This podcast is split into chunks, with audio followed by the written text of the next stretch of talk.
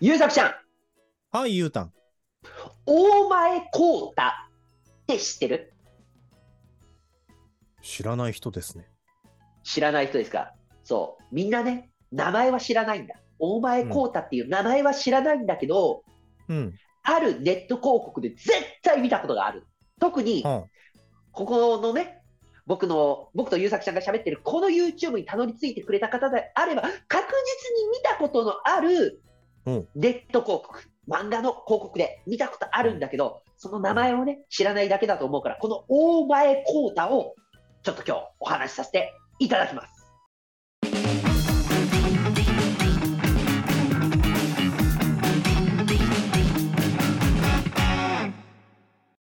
ということでですね、大前幸太なんですけど、これはね、ある漫画の、はい。ね、登場人物なんだ。まあまあまあ、そうそうでしょうね。はい。ある漫画の登場人物で、その、その大前くんが、こうたくんが、ほぼね、主役みたいに描かれるんだ。その大前くんが出てくる時は。第何話かな ?4 話ぐらいかな、うん ?3 話か4話。なんだけど主役ではない。主役ではないんだ。主役ではないんだけど、もう確実に主役に見えてしまうっていうので。うん。で、大前くんは何をしているかというと、静岡の浜松で料理屋さんをやっている。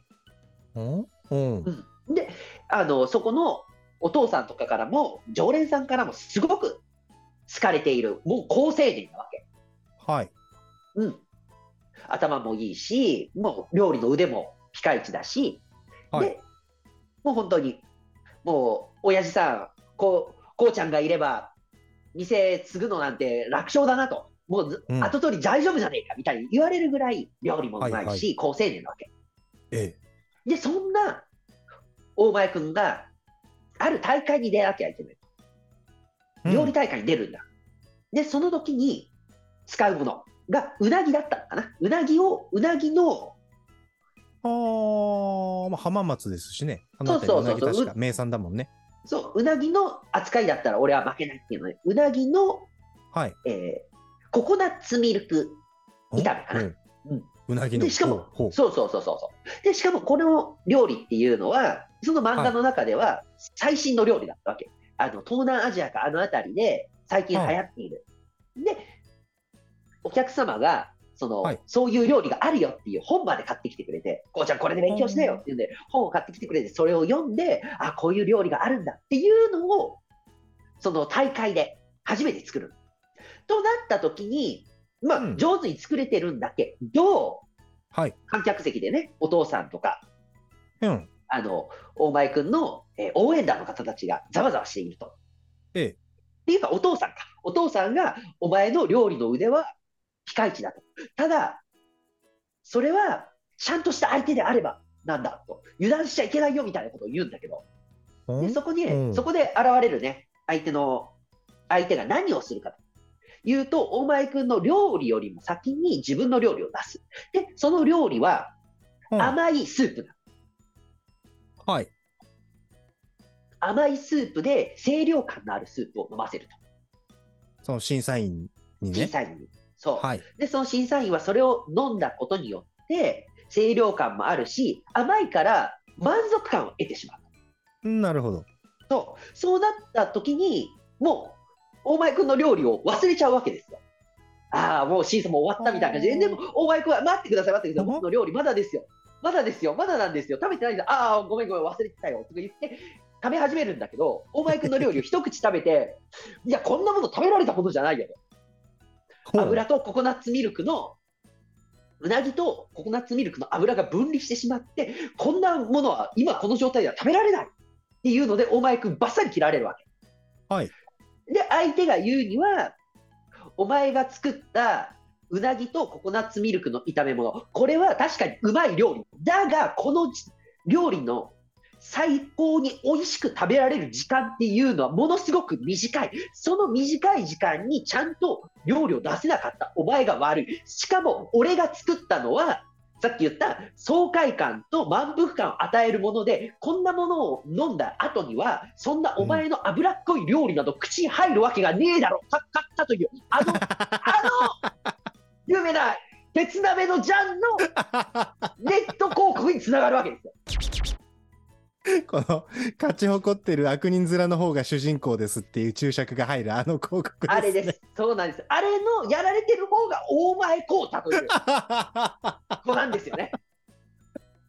長い振りだったね。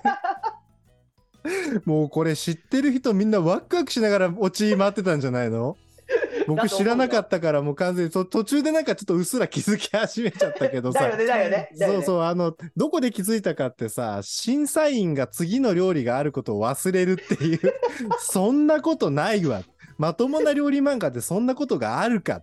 ってことはまともじゃない料理漫画だ、これはってなってきたらもう、ジャンがカッカ言ってたよ、ずいずいぶん前から。ですよね。そうか。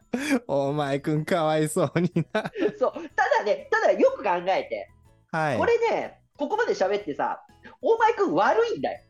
はっきり言ってしまえば。悪いとこあると思うよ。そのうん料理でそこまでね、自分でがっつり作り込んでいないであろうあー最新の料理というものをはいそこで作るかというところなんです、そうだね正直。そうだね、そうだね。頭おかしいね。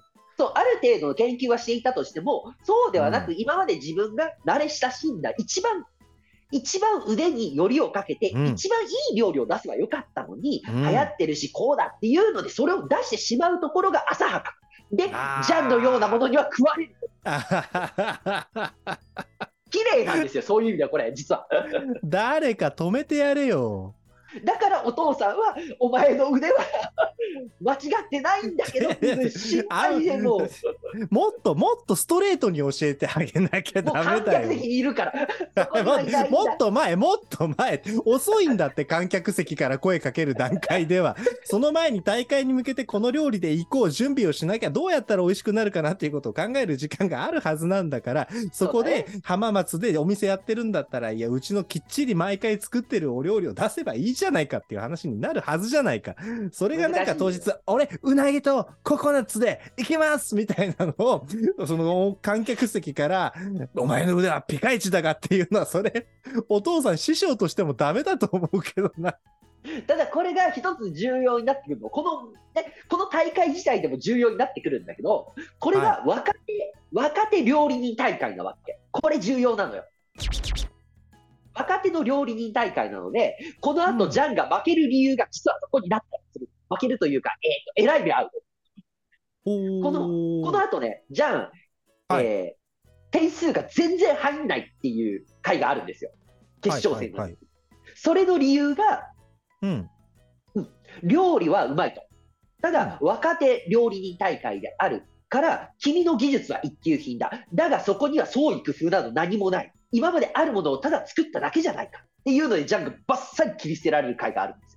はあ、なるほど。その、だから若手だ、若手の大会だっていうからには、今までの世代が作ってこなかった新しいものを持ってこいっていうことが概念されていて、ジャンはすごい美味しい料理出してくれるんだけど、どれもこれもみんな知ってる、昔からあるものだっていうところで、若手の料理大会っていう舞台においては、あなたの料理はちょっとなんか評価対象外だな、みたいなことを、決勝戦で、決勝戦まで待って、やっと言われるわけだね、決勝戦で。そう、決勝戦で言われる。バッサリ切られる。バッサリ切られてからの、その後、またね、決勝戦なんか、はあの前後半みたいな感じで、フあァーストステージ、セカンドステージ、セカンドステージはとんでもない料理を出すから、面白いんだけど、そこの。はいただ、そうなったるからこそ、大前君が一生懸命、自分の中で新しい料理を作ろうとしているところを、お父さんとしては見守るっていうのは確かに重要だったのかなと。難しいところなんですよ、ここは。師匠として。うん、はいはいはいはい。であれば、ジャンは1回戦でその旨指摘されといてほしかったですね。そうだね。そうもうだねあ圧倒的な実力でね、ジャンが ぶっ倒してきちゃったから。そそうだよね。まあだそだ、そうだそうだ、しょうがない。だって、2人の料理人の料理を食べなきゃいけない審査で、1杯目のスープ飲んで満足して、2人目がいたことを忘れるような審査員たちだから、なんか、ご公説ごもっともみたいなことは言うんだけれど、それ、決勝で言うかみたいなことが、決勝でしか言われないってことは、もう、いた仕方なしだね。あの世界の人々のそうだね。知能のレベルで言うと。もしくはね、そその決勝戦だけ、もしかしたら、あの、審査員が変わってたのかもしれないね。どうだっけ 本な当かよ。うんどうだっけなって思って。よくあるからな、あの漫画な。一番美味しいところの賞味期限が短いっていうところがあったじゃないですか。はいはいはい、ありました、ありました。うあの、大前くんの作ったお料理のね。そう。はい。これって実は、この後の、この、鉄鍋のジャンという作品の大会においてすごく重要になってくるキーワードだったり、ルールというものが、うん彼らをこう苦しめていくっていう、この後々にすごくつながっていくキーワードなんです、実は。へえ、美味しく食べられる時間ということが。美味しく食べられる時間だったり、その、もしくは美味しく食べてもらわないとダメな時間とかね。とにかく時間っていうものも調理のうちだっていうのがすごく重要になってくる。ほーん。まあ、これ前喋ったと思うんだけど、うん。ジャンが昆虫を使ったサバイバル料理を作ったっていう回が話したと思うんだ。ダチョウ肉の回だね。ダチョウ肉の話。はいはいはい。あの宇治でお肉を熟成させるっていう、あの、あの、大変、割と初期の方にとって僕が大笑いしてたあの回ですね。そう。そのダチョウ肉に言ってしまえば、無菌のね、ハエを、そこに卵を産みつけさせて、うち、まあ、虫、幼虫を産みつけさせるわけですよ。で、その幼虫が、ダチョウ肉の繊維の間に全部が入っていった上で、切ると綺麗なサシが入っている。油のサシが入っているように見える。うんっていう風にして、ジャンは食べさせた。うん。これはだから、その審査員が肉を残してもダメ、だし、それまでに炭酸ガスで眠らせたハエが起きちゃってもダメっていう時間制限があったんです。ああ、なるほど。そう。で、食べ終えるとこまでは行ったわけです。はいね。あの話ははい。はい。食べ終えるとこまで行ったし、で、最終的に大谷日道というね、はい。私たちね。そうです。ジャンの世界ではヒロインと言われているおっちゃんなんだけど、えその大谷が、わしはジャンに負けるか負けとうない、負けとうないっていうので、幼かったせいで、ハエが目覚めちゃって、ドームの中が、ハエが飛ぶわ、ダチョウを走り回るわって、とんでもないことになるんだけど、はいはいはいはいはい。もう屈指の明快ですね。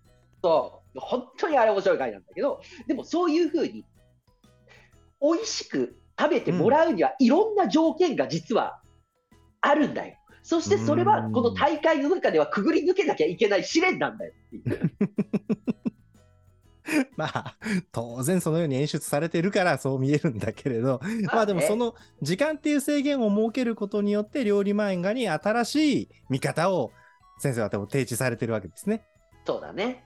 それこそ、ある何回戦かな、第2回の方の大会なんだけど、あうるん。選手がしゃぶしゃぶを出した。ほう。うん、しゃぶしゃぶを出したんだ、あるしゃぶしゃぶを。はいで、はいこのしゃぶしゃぶの食べ方もきっちり教えるわけ。この、うんこのお湯の中に、スープかな？ね、沸騰しているこの中にはい。1枚掴んで2秒、ぴったり2秒くぐらせて食べてください。そうするとはいこんなに美味しいよっていうふうに自分が食べて、食べさせたわけ。で、みんはな自分でできるから。で、それで食べて、うまいうまいってみんな言うんだけど、これが満点取れなかったんだよね。ものすごい美味しいんだけど、満点が取れなかった。なぜかってなった時に、点を入れなかった人。はいだって、ね、2秒なんてわかんねえし、俺生の方が好きだし、俺はもっと湯をくぐらせてしっかり火が通った方が好きなんだっていう。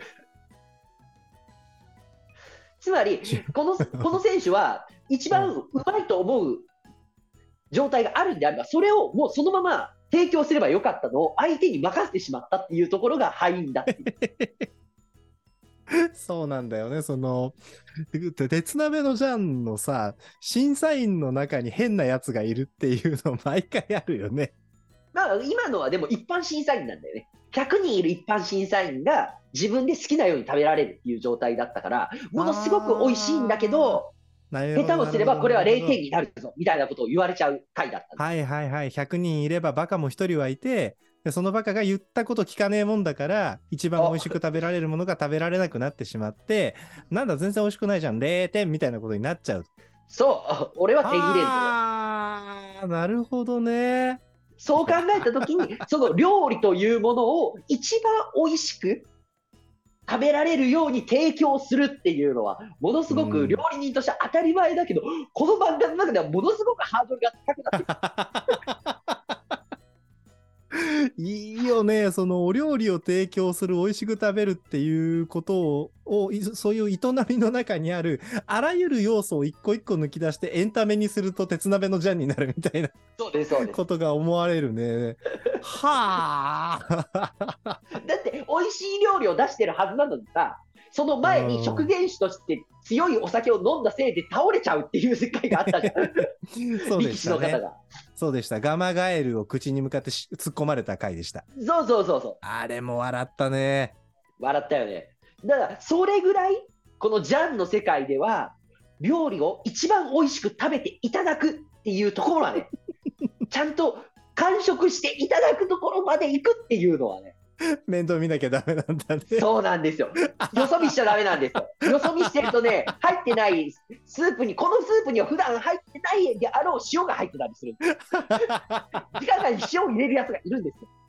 もう、どんどん過去の回聞いてないと分からなくなっていくから、一回この辺で止めましょうか。そうだね。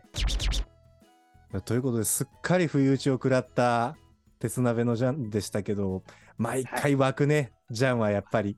面白いよね。面白いですよね。いや、正直さ、正直さ、その、我々の間で、こう、は、跳ねる作品と跳ねにくい作品ってあるじゃないですか。そうだね。そうあの僕が本当にね何にも知らないところで聞くもんだからその僕の金銭から遠い作品だとやっぱりこうどこに噛みついていいのかもわからないしどどこを面白がっていいのかっていうことに気づくのに時間がかかっちゃったり最後までピンとこなかったなみたいなことも正直なくはないんだけどジャンは毎回弾むね弾むね。弾みますね。で今回もあのゆうたの振りが見事でしたよ。三あそうですか冒頭5分ぐらい鉄鍋のジャンの名前を伏せて大前光太君の説明をしてたじゃないか。はい。あれはやられたね。途中、途中からだってもう、あのーまあ、他の人たちね、話を知ってる人たちはワクワクしてたんじゃないかって思ってたかもしれないけど、僕も、あ、これ鉄鍋のジャンだって思ってから、もうワクワクが止まらない。早く、早く出てこいじゃんって思ってたからね。だよね。ただ、本当にみんなね、あの画像だけ見たことはあるんだけど、ある。あります、あります、あります。そう、悪い、悪い料理人と良さそうな青年が負けているっていう、あの、あの映像、あの画像だけ見たことあるんだけど、あの子の名前をみんな知らないんだよ。そうですね。そうですね。そうでしょうとも。なので私はね、ぜひここで声を高らかに、彼は大前浩太である、お話をしたかったわけです。はいはいはい。もう、あの、伝わってきました。熱いパッション。あよかったです。えー、溢れ出るパトスでしたね。はい。あ、ちなみにね、大前君、この後ね、その第1回の新人戦はそこで終わっちゃうんだけど、第2回戦、第2回大会にも出るんですよ。おお、そうなんだ。うん。うん。第2回大会の時の大前君はね、ひどいよ。だから普通に考えたらさ、そうか、あの時は俺はちょっと自分でも準備不足なお料理っていうものを持っていてしまったから、心を入れ替えて丁寧にやろうってなるのが定石じゃないんですか？まあ、そうやってたのかもしれないんだけど、大前君が作ったチャーハンが、チャーハン勝負だったの。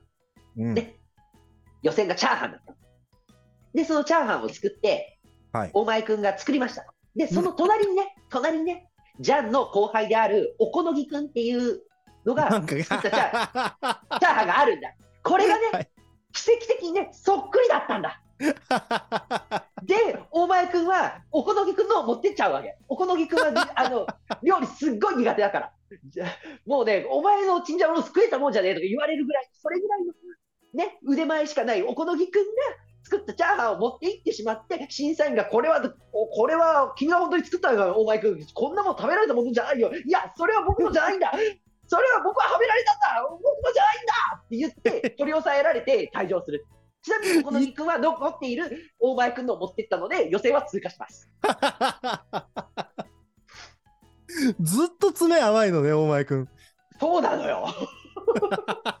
もう、大会とか出てきちゃダメだよ。浜松でコツコツやってなさい、あなたは。そうそう、ちゃんとやってればいいのよ。だから大会に出ると、お前くんはかわいそうなことになるっていう。かわいそうにかわいね。そうな。ジャンというものに関わってしま、ね、関わってししまったがゆえに、お前くんは。そうだね。いや、でも2回大会の時はもう弁解の余地ないですけどね。まあね。隣で。ぐ 偶然隣で作ってたチャーハンと見た目が一緒だった。それもまた暴論だ。いやまあしょうがしょうがないでですよ。もう鉄鍋のジャンはね、暴論いったもん勝ちですからね。まあそこのところは否定できないね。